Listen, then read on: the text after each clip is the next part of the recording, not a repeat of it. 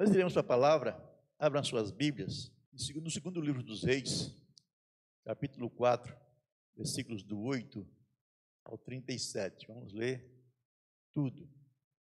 E a própria, a própria leitura já é uma mensagem. Então, a leitura é bem longa, mas nós iremos ler. Não é meu costume ler né, textos longos, mas vamos, nesta noite, ler esse texto. Diz assim a palavra do Senhor. Certo dia passou Eliseu por Sunem, onde se achava mulher rica, a qual o constrangiu a comer pão. Daí, todas as vezes que passava por lá, entrava para comer. Ela disse a seu marido: Veja que esse que passa sempre por nós é santo homem de Deus. Façamos-lhe, pois, em cima um pequeno quarto, obra de pedreiro, e ponhamos nele uma cama, uma mesa, uma cadeira e um candeeiro. Quando ele vier à nossa casa, retirar-se-á para ali. Um dia, vindo ele para, para ali, retirou-se para o quarto e se deitou.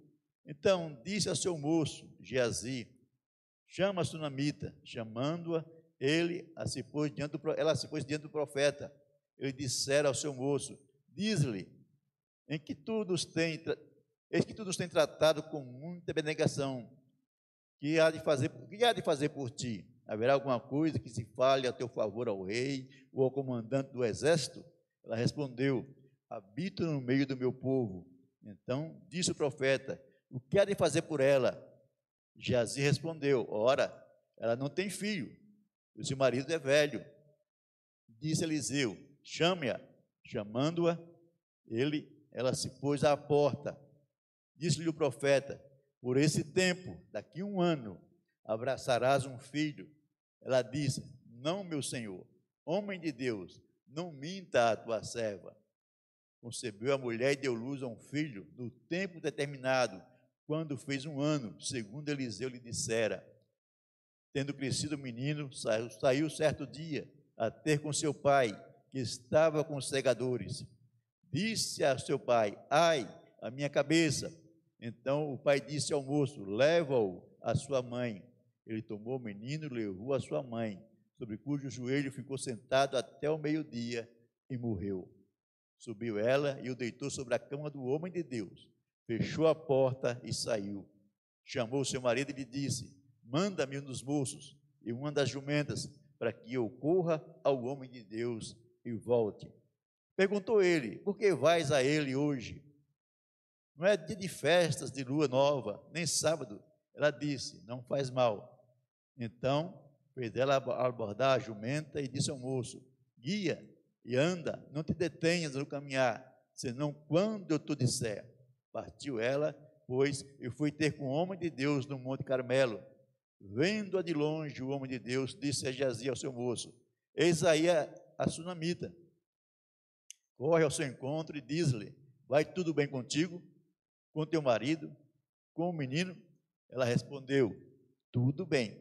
Chegando, pois, ao homem de Deus, ao monte, e abraçou-lhe os pés. Então se chegou Geazi para arrancá-la. Mas o homem de Deus lhe disse: Deixa, porque a sua alma está em amargura. E o Senhor me encobriu e não me manifestou.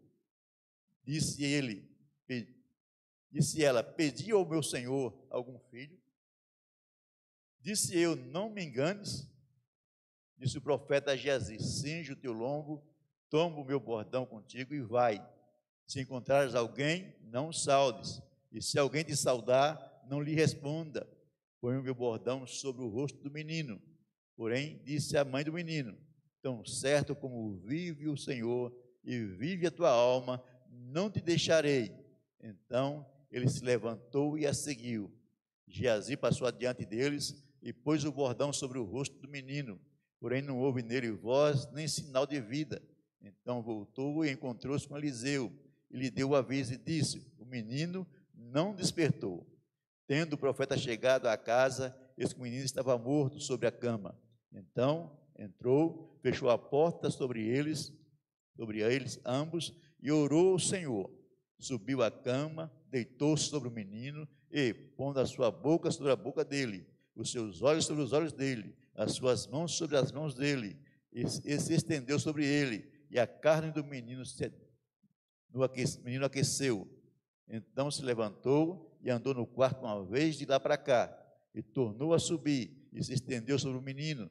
Este expirou sete, espirrou sete vezes e abriu os olhos. Chamou a Geazi e disse: Chama a sunamita. Ele a chamou apresentando-se ela ao profeta, lhe disse: Toma o teu filho. Ela entrou, lançou-se aos pés dele, prostrou-se em terra e tomou seu filho e saiu. Então é uma história maravilhosa. Não é? Uma história de uma mulher sem nome. Sem nome. Aqui está falando o nome da cidade dela, não o nome dela. Né? É, é o nome da cidade dela. Né? Então, essa mulher, o nome dela não é mencionado. Mas é uma mulher que tem algumas coisas importantes né, para nos ensinar. Mas antes de falar sobre ela, temos, né, nós temos na palavra do Senhor histórias maravilhosas, né, como esta. O Senhor sempre usou homens né, de todos os níveis, usou homens simples e homens importantes para realizar a sua obra. E temos nessa história um homem que era um camponês, né? o qual Deus ordenara a Elias que ungisse profeta em seu lugar e no mesmo momento ungisse dois reis.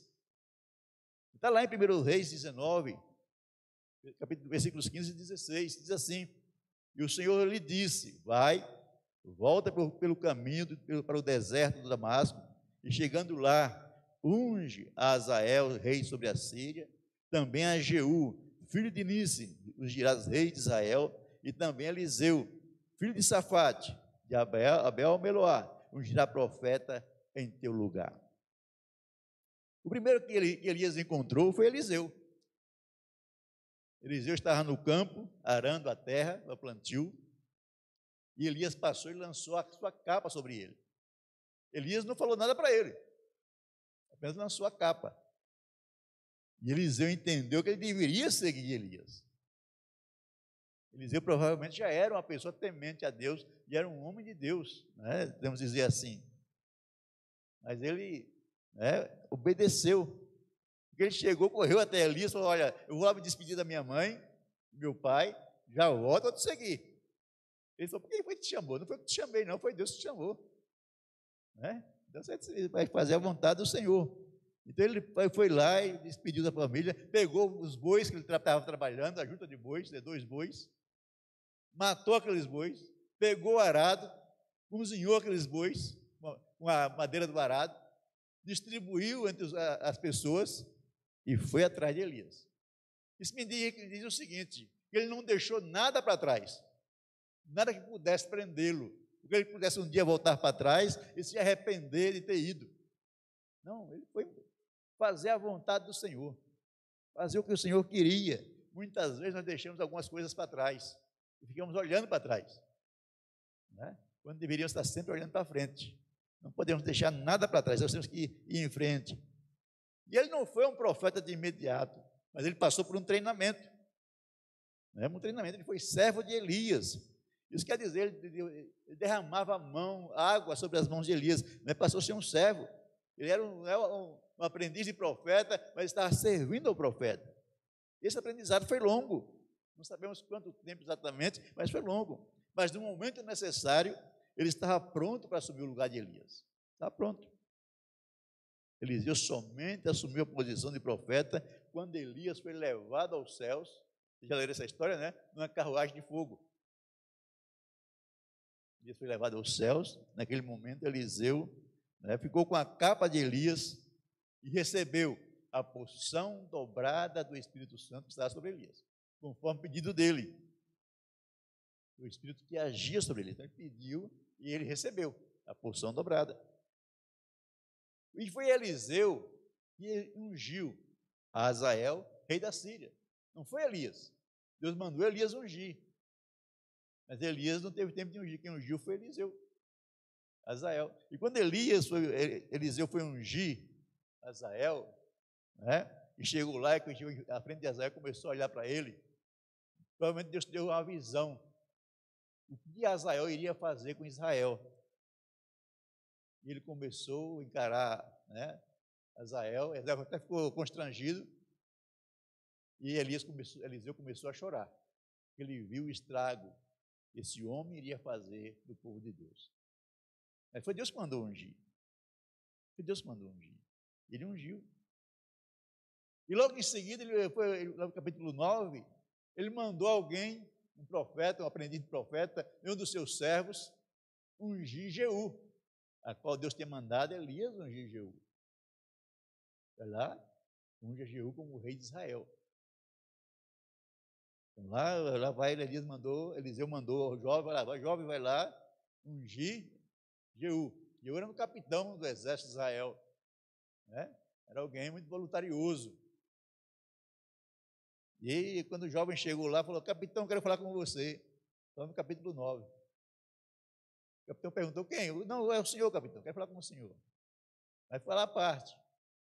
Aí foram, foram para um lugar à parte, para um quarto, aí o jovem né, levantou, pegou a, a botija de azeite, derramou sobre a cabeça de Jeú e falou: Olha, o Senhor te ungiu hoje rei sobre Israel. Aí começou a falar o que Deus iria fazer. Mas não foi ordem de Elias. Ele falou para ele: Você, Eliseu, você unge ele e cai fora. Mas como jovem, jovem impetuoso, né? Vai ficando velho, vai perdendo, vai ficando com medo. Mas jovem não, jovem não tem medo. Começou a falar tudo que iria falar. Você tem que fazer isso, tem que fazer assim, tem que destruir a família de Acabe, tem que destruir Jezabel, tem que, né? Então começou a falar o que devia fazer. E abriu a porta e foi embora. E quando Jeú sai, os, os outros capitães do exército perguntaram para ele: o que aconteceu? O que, que esse doido queria com você? Você sabe como é que são esses doidos, né? Ele chamou o profeta de doido. Nós somos doidos mesmo, irmãos. Servir o Senhor é para doidos. É doidos que ama Jesus. Que ama Jesus. Que ama a obra do Senhor. E quando Jeú falou, olha, ele me disse assim, assim, assim. Ele disse, ele disse assim diz o Senhor, te ungi rei sobre Israel, imediatamente todos os capitães, os capitães se prostraram diante de Jeú, reconhecendo que Deus havia ungido o rei de Israel. Então é interessante o negócio, é isso, é muito interessante. Eliseu, esse homem aí é importante. Eliseu provavelmente é o primeiro profeta, talvez o último, a ser chamado de santo homem de Deus. Todo Israel tinha por Eliseu né, um apreço. Eliseu era um homem diferenciado. Não é um diferenciado. É possível que o mais alto tributo que um homem pode receber, que uma mulher pode receber, que um pastor pode receber, é ser reconhecido como homem de Deus. Como homem de Deus. Eliseu ele foi reconhecido como homem de Deus. Mas o homem de Deus tem algumas características. O homem de Deus tem íntima comunhão, constante comunhão com Deus. Ele conhece a Deus e é conhecido de Deus. O homem de Deus é totalmente separado da Deus, de todo o mal, de toda a imoralidade, de todo o pecado, de toda a perversão. Ele é um homem totalmente separado. Eu, o ministério dele, apesar de estar vivendo né, num lugar complicado, seu ministério é um ministério frutífero. O homem de Deus é esse homem dedicado ao Senhor. É um homem que sente como Deus sente o pecado do povo.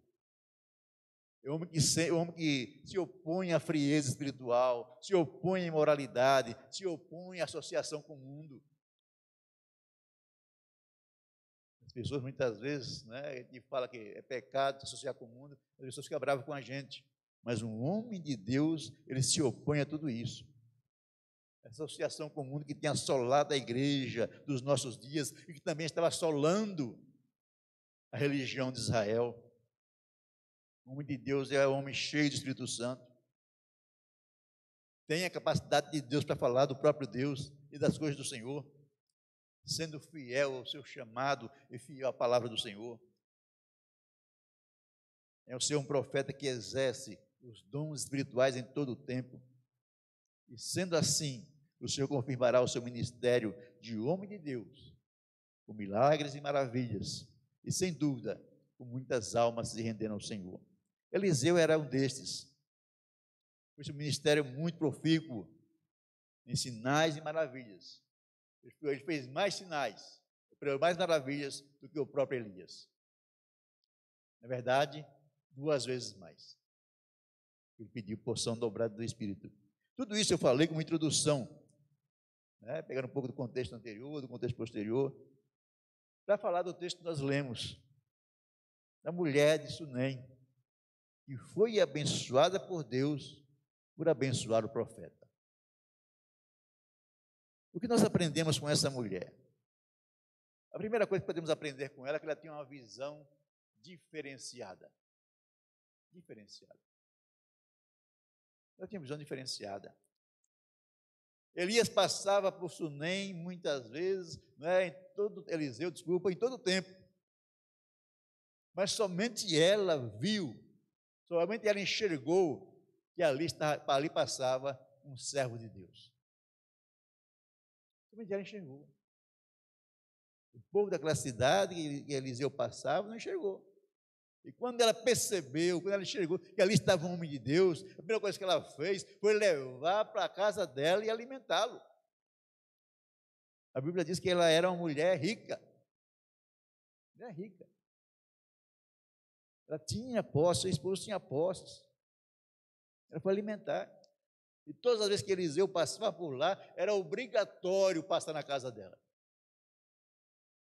É obrigatório, ela não abria mão, não, você tem que ficar aqui na minha casa.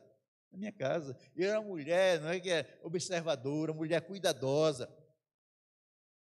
Seu marido não percebeu o que ela percebeu. Que ela estava diante, como ela própria diz, de um santo homem de Deus. O marido não percebeu. E ela pediu mais, pediu ao seu marido que construísse um quarto em cima, né? na casa, quando Eliseu passasse por lá, ele pudesse descansar. Pudesse descansar. A mulher estava preocupada em cuidar daquele servo do Senhor. Cuidar. Em segundo lugar, uma mulher que não tinha nenhum interesse. Nenhum interesse, a não ser de abençoar o homem de Deus. Ela não estava fazendo aquilo para receber nada em troca. Nada em troca. Muitas pessoas vêm à igreja porque querem receber alguma coisa em troca de Deus, receber alguma coisa em troca da liderança da igreja. Não, essa mulher não, ela não queria nada. Ela queria apenas servir. Queria apenas servir. Queria apenas ser útil àquele servo do Senhor. Não era uma troca, não era uma barganha. As pessoas querem fazer útil, as pessoas querem barganhar com a igreja, querem barganhar com Deus, querem barganhar com o pastor. Não, ela não está fazendo isso. Ela reconheceu que Eliseu tinha poder de Deus, capacitação do Senhor, era um homem usado por Deus, mas ela não fez nada pensando em buscar alguma coisa em troca. Mas a Bíblia diz, né, o próprio Senhor Jesus nos diz em Mateus né, 10, 41 o seguinte: quem recebe um profeta, na qual, em qualidade de profeta, receberá o galardão do profeta. Quem recebe um justo, na qualidade de justo, receberá o galardão do justo. Ela foi abençoada por hospedar um homem de Deus na sua casa. O senhor é uma mulher hospitaleira. O senhor é uma mulher generosa. Generosa. Muitas vezes nós deixamos de ser generosos, de ser hospitaleiros, né? e diz a Bíblia lá em Hebreus que, muita, que muitas pessoas hospedaram anjos sem saber. Hospedaram anjos sem saber. E ela foi abençoada com um filho, apesar de não pedi-lo. Ela não pediu um filho. Ela não pediu nada, na verdade. Mas Deus sabia o que ela desejava. Estava no coração dela. Mas ela não pediu. Não pediu. E o profeta quis retribuir a generosidade dela. Porque ela é uma pessoa generosa, o profeta quis fazer alguma coisa. Mandou perguntar para ela, chamou e mandou o, seu moço perguntar: precisa de alguma coisa? Mas você quer que eu interceda por, ao rei por você, ao comandante do exército por você? Não, nada, está tudo bem, está tudo certo, eu estou na minha casa, no meio do meu povo, na minha terra, então não preciso de nada. Mas o profeta pensou, mas eu, eu gostaria de fazer alguma coisa por ela. Não foi ela que insistiu, ela simplesmente falou: não preciso de nada e foi embora. Aí o, o servo do profeta, Geazi, falou para o profeta Eliseu: ela não tem filhos. O marido dela já é velho. O marido dela já é velho. O profeta mandou chamar ela de volta. Vai lá e chame essa mulher. E profetizou na vida dela, dizendo o seguinte: daqui a um ano, daqui a 12 meses, você abraçará um filho. Qual foi a resposta dela? Senhor, não minta para tua serva. Né? Não fale isso, não fale, não fale coisas que não, não, talvez não aconteça. Não minta. Mas Eliseu era um homem de Deus. Né? O servo não está te pedindo nada, não te pedi nada. Mas era um desejo do profeta, e também eu creio que era um desejo de Deus abençoar aquela mulher. Abençoar aquela mulher. Porque nós sabemos, né, que nos tempos antigos, na, na antiguidade, uma mulher sozinha, viúva, sem filhos, ela teria muitas dificuldades. Apesar de ser uma mulher rica, ela teria muitas dificuldades. Então, um filho né, seria uma bênção na vida dela, uma grande bênção. Então, Deus deu essa bênção para ela. Mas é interessante que muitas vezes Deus nos prova, como provou essa mulher, muitas vezes Deus nos prova de forma dura. De forma dura. Ela foi provada de forma dura. Deus quis ver, mostrar para ela, né? Deus deixou o povo no deserto e disse assim, eu quero que vocês percebam o que está no coração de vocês. Seu filho se tornar um ídolo para ela. Muitas vezes Deus nos abençoa e as bênçãos que recebemos do Senhor se tornam ídolos para nós. Nós deixamos de adorar a Deus e passamos a adorar as bênçãos. Deixamos de adorar o Deus que nos abençoou para adorar a bênção que nós recebemos. Nos tornamos escravos das bênçãos. Então, Deus queria perceber, ver se aquela mulher tornar escravo da, da bênção que ela tinha recebido. E ela não havia se tornado. Ela continuou crendo no Senhor, confiando no Senhor né, em meio a circunstâncias ruins, as dificuldades. Esse menino cresceu. Né? Um dia estava com o pai no campo, provavelmente ele teve uma insolação, né? de dor de cabeça, foi, foi para casa e lá no colo da mãe ele morreu. Com certeza ela ficou muito triste. Com certeza ela ficou muito abatida. E nós ficamos tristes e abatidos, porque a situação está ruim. Não é, não é, não é, não é, não é coisa, não, é, não pastor, o, o crente não pode ficar triste. Pode ficar triste e fica. Nós ficamos tristes com a situação tão ruim, ficamos tristes com a enfermidade dos nossos filhos, da nossa família. Ficamos tristes. Mas isso, essas circunstâncias, não nos afasta de Deus. Não nos tira da presença dEle. Apesar de estarmos tristes. E não tira a paz do Senhor de nossos corações. Não tira. Nós confiamos. Então ela não saiu contando o problema dela para todo mundo. Ela foi em busca de ajuda, em busca de quem poderia ajudá-la. Ela pediu o marido mandar um moço, mandar uma jumenta, né, selou aquela jumenta, para que pudesse levar ela até o Monte Carmelo, onde estava o profeta. E não era perto, não era perto. Era uma viagem. Alguns calculam né, cerca de 40 quilômetros. Você vai, procurar o profeta. Não é dia de festa, não é lua nova, não é sábado. Você vai fazer lá o quê? Ele falou: olha, fique tranquilo. Eu vou procurar o profeta. Ela não falou né, nem para o marido estava acontecendo que o filho tinha morrido. Não falou. Ela simplesmente pegou e foi em busca de ajuda. Apesar das dificuldades, ela não perdeu a confiança em Deus. Isso deve acontecer conosco, não perder a confiança em Deus, apesar das dificuldades que nós estamos passando. Continuar confiando. Continuar confiando. Por isso é necessário chegarmos ao lugar certo. Os questionamentos externos tem que ser respondido como ela respondeu. Está tudo bem. tudo bem. Quando Geazi foi perguntar para ela, como é, como é que você está? Como é que está seu esposo? Como é que está seu filho? Está tudo bem. Eu gosto da versão da King James, que diz o seguinte: está tudo em paz. Está tudo em paz. Shalom. Está tudo em paz. E é sempre assim que eu aprendi a responder às pessoas. Me pergunta, está tudo bem? Eu respondo, está tudo em paz.